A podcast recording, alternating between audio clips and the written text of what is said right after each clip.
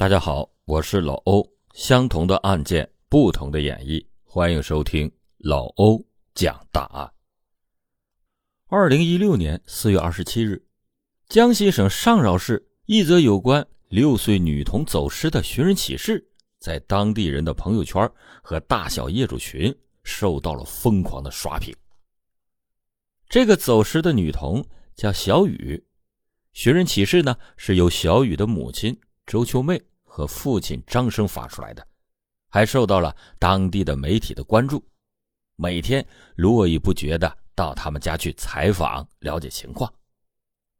除了地方媒体电视台，广丰区警方接到了报案，也是高度的重视。一开始以为这又是一起拐卖妇女儿童的案件，但是后来和孩子的家长进行例行询问时，大家都觉得。只有孩子的父亲的表现才是一个正常的孩子丢了的家长的表现，但孩子的母亲似乎过于平静了。于是，一位警察假装随意的提了一句说：“哎，别人家的小孩丢了都自责的不行，怎么你看起来好像一点都不着急呀？看来呀，很相信我们呐。”谁知道小雨的妈妈就像是一个点着的炮仗一样，立马暴跳如雷，大声的骂着说：“你怎么说话呢？谁家丢了孩子不着急呀？我只是心里着急，没表现出来。”警方并没有反驳，只觉得更加的可疑。而且后来多日的附近人口筛查和监控追踪调查无果，让大家觉得这起案件似乎。并不简单。在警方没有头绪的时候，小雨的姑姑和奶奶提出了一个可怕的思路：小雨的失踪或许和他妈妈脱不了干系。那么，姑姑和奶奶的话真的可信吗？难道只是无端的臆想？小雨失踪的背后到底隐藏着什么秘密？欢迎您接着收听。老欧讲大案，在小雨的奶奶还有姑姑的眼里看来，他的亲妈对小雨并不好，都说后娘都不会做到这个份上。小雨四岁的弟弟曾经偷偷的对奶奶说：“妈妈要打死姐姐，拿拖鞋打死姐姐。”这可不是小孩子不懂事的夸张话。奶奶其实一直都知道。儿媳妇对孙女小雨非打即骂，小孩子的手总是有各种各样的伤痕。虽然问了也不肯说，但是明显是妈妈周秋妹做的。小雨失踪前不久，和姑姑说手疼，然后大人一看，小孩的整条手臂都是弯了的，带去医院一看，手骨已经断掉了，显然又是孩子的母亲干的。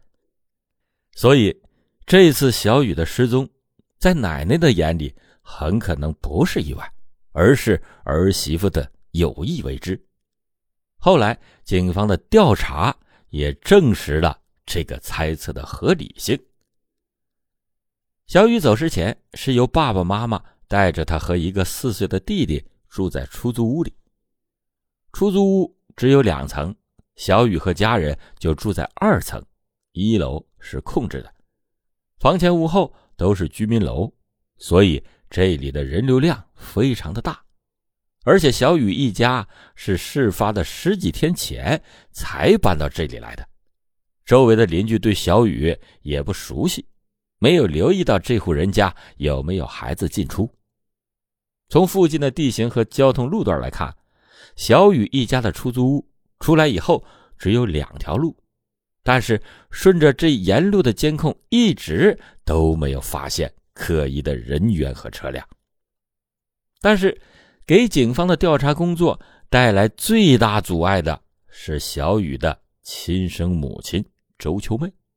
为什么这么说呢？在下班的张生发现女儿失踪之后，首先想到的就是要去报案，于是，一路上。都让妻子仔细回想一下女儿今天的衣着打扮。一开始，周秋妹说小雨穿的是红布鞋、红上衣，然后张生疑惑地说：“啊，小雨哪来的红布鞋？仅有的一双，不是也被你嫌难看给丢掉了吗？”周秀妹反驳丈夫说：“是因为自己这一天上午又去给孩子买了新鞋。”这一下，张生就更加的疑惑了。妻子平时对女儿动辄非打即骂，怎么会给孩子买新鞋呢？但是到了派出所，周秋妹的话又变了，又说啊，小雨当天穿的是黑布鞋。警方和张生都是一头雾水，也因此加深了警方的怀疑，出现了开头老欧讲的那一幕：周秋妹和警方的争吵。最重要的是，周秋妹。一直对小雨的失踪时间含糊其辞。在之前的电视台采访中，他说自己的女儿小雨是在下午两点自己洗衣服的时候跑丢的，因为出租屋一楼的前门和后门都是开着的。但是根据周围邻居所说，那天下午两点左右还看到小雨家的大门都是紧闭着的，孩子不可能是在这个时间跑出来的。作为孩子的亲生母亲，周秋妹一系列怪异而且反常的举动和言语，终于引起了警方的注意。这个女人到底和小雨的失踪有没有关系呢？周秀妹出生在一个姐妹众多的家庭，除了她自己，还有五个姐妹。在家里，她一直没有得到父母太多的疼爱和关照。有时甚至可以说是备受冷落。这种成长经历让他下定了决心，以后成立了自己的小家庭之后，一定要自己来当家做主。后来，周秋妹和张生经人介绍而结识了，两个人当时都是谈婚论嫁的年纪，而且两个人都觉得对方长相还不错，于是很快就确定了男女朋友的关系。并且互相表明了需要结婚的意愿。但是，张生当时的家境贫穷，拿不出彩礼钱，努力的东凑西借，只凑够了六千块钱。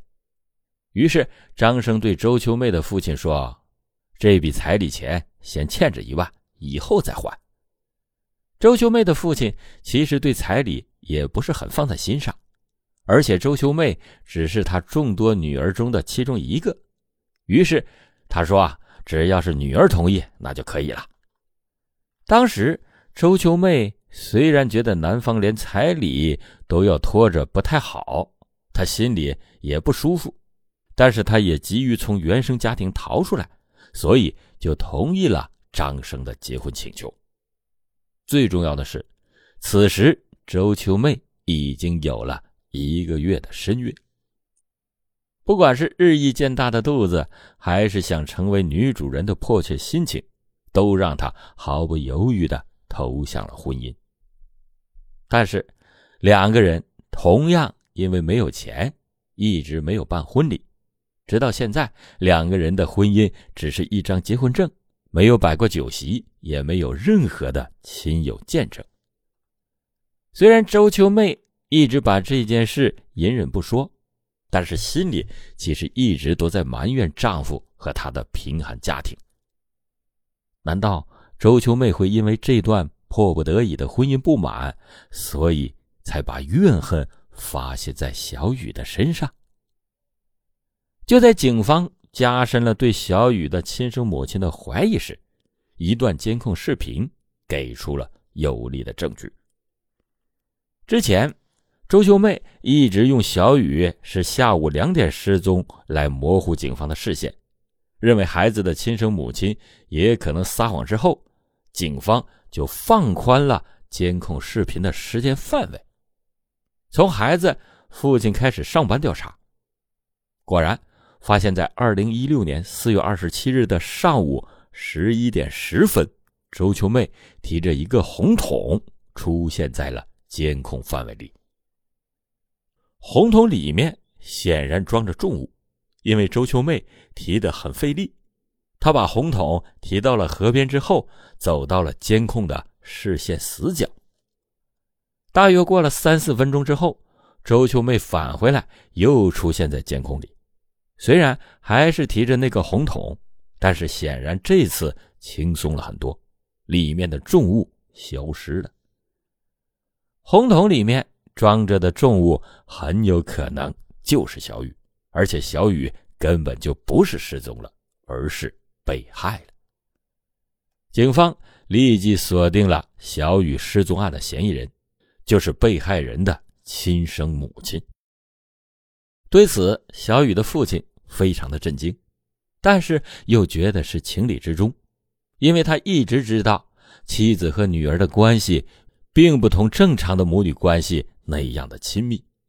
他把大部分的原因都归咎于两个人以前一直需要外出打工，对女儿疏忽了联络感情。当年周秋妹和丈夫结婚之后，很快小雨就诞生了。夫妻两个人就把小孩交给了奶奶抚养，然后就一起外出到杭州去打工了。所以可以说，小雨从出生以来就一直是由奶奶抚养长大的。这期间，张生和周秋妹偶尔也会回家，但是也鲜少和女儿联络感情，因为外出打工时，周秋妹又怀上了第二个孩子，就是小雨的弟弟。生下小雨弟弟之后，周秋妹没有把儿子送回老家给婆婆照顾，而是坚持把儿子带在身边，陪着夫妻俩在杭州。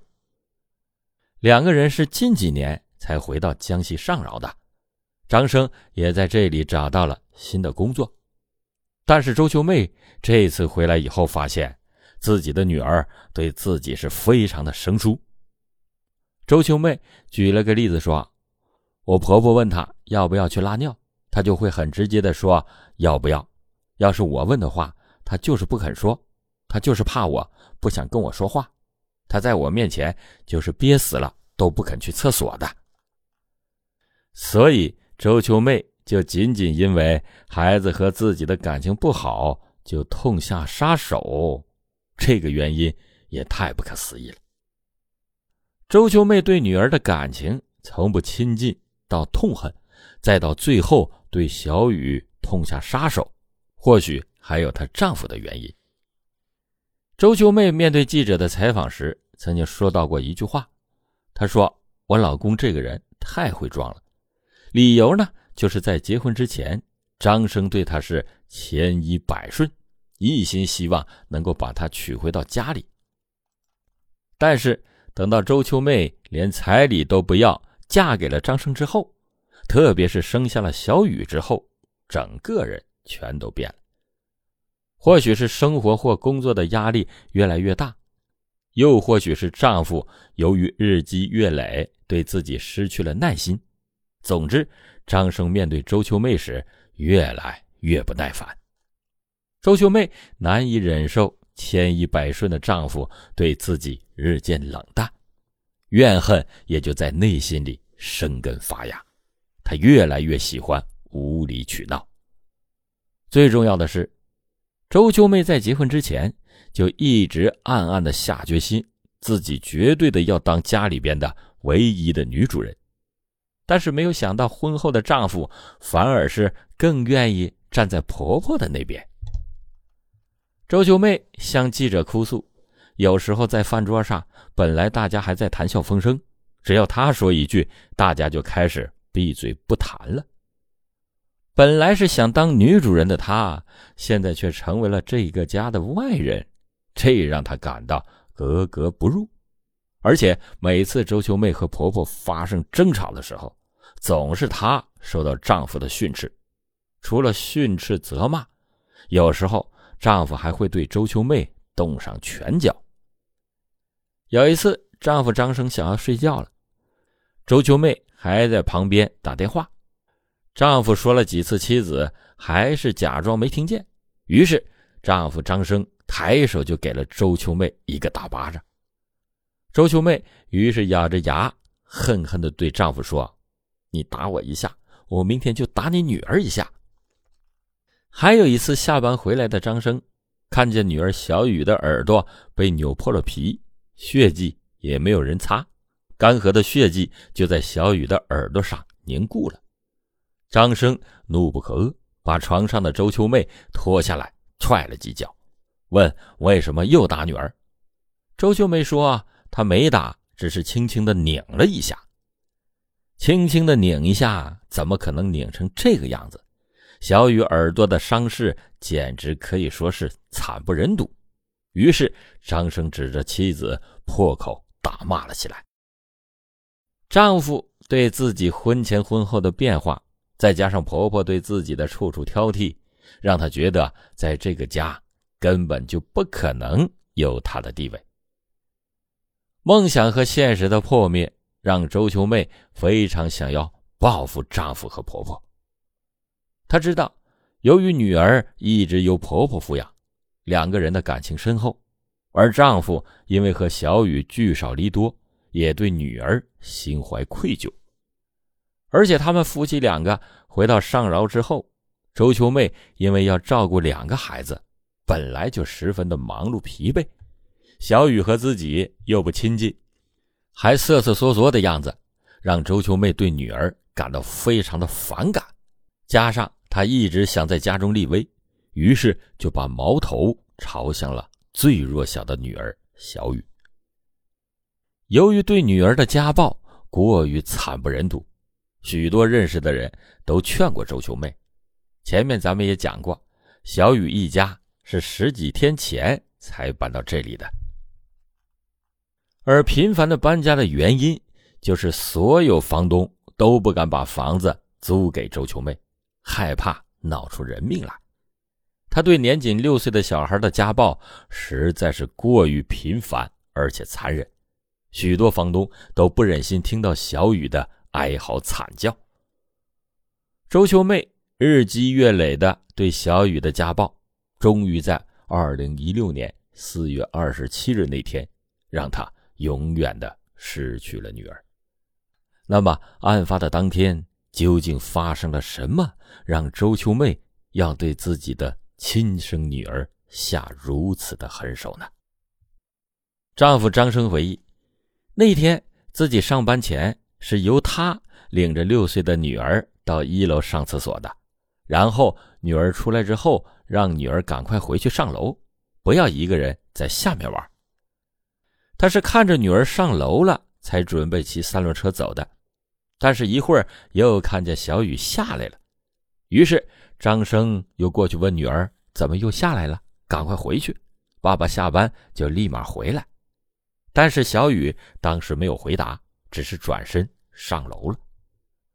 或许是当时张生急于上班，没有看懂小女儿眼里的恐惧和欲言又止。等到如今，他才反应过来，这是和女儿的最后一面。当时小雨上楼之后，再次的面对妈妈的打骂，哭着说自己要回家。小雨说的要回家，这个家。指的是奶奶的家。当时周秋妹就怒不可遏，她最恨的就是婆婆，可是女儿却和婆婆的关系最好，于是打骂的就更加强硬。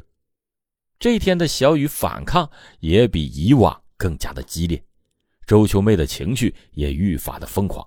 最后，她抓起了被打倒在地的女儿，用力的掐住了小雨的脖子。就这样，周秋妹亲手掐死了自己的女儿。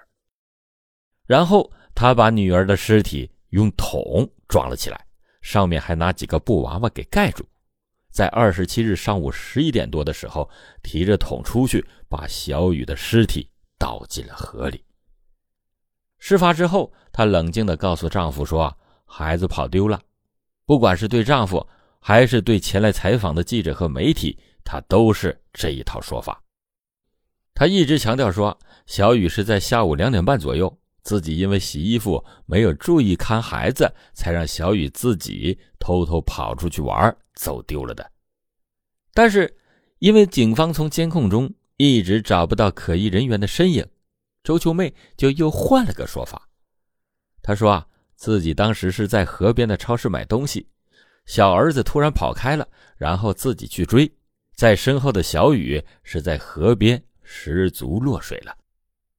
显然，这个谎言也是不攻自破，因为超市监控没有记录，而且周秋妹贴着红桶到河边也是有目击证人看到的。面对着大量的证据，周秋妹只好是承认了自己的犯罪事实。但是她并没有过多的为自己杀害了亲生女儿而感到后悔。周秀妹表现出来的更多的还是对丈夫还有婆婆的怨恨。据她所说，对小雨实施残忍的家暴，也是为了报复心疼孙女和女儿的婆婆和丈夫。小雨。有这样的妈妈真是悲哀。最让警方心痛的是，小雨的尸体被打捞上来时，她的手臂上还有因为骨折而绑上的钢板，这些伤口当然也是亲妈所做。希望这个人生只有短短六年的小女孩，在天上得知凶手绳之以法时，可以得到安息。好了，感谢你今天收听老欧讲大案。老欧讲大案，警示迷途者，唤醒梦中人。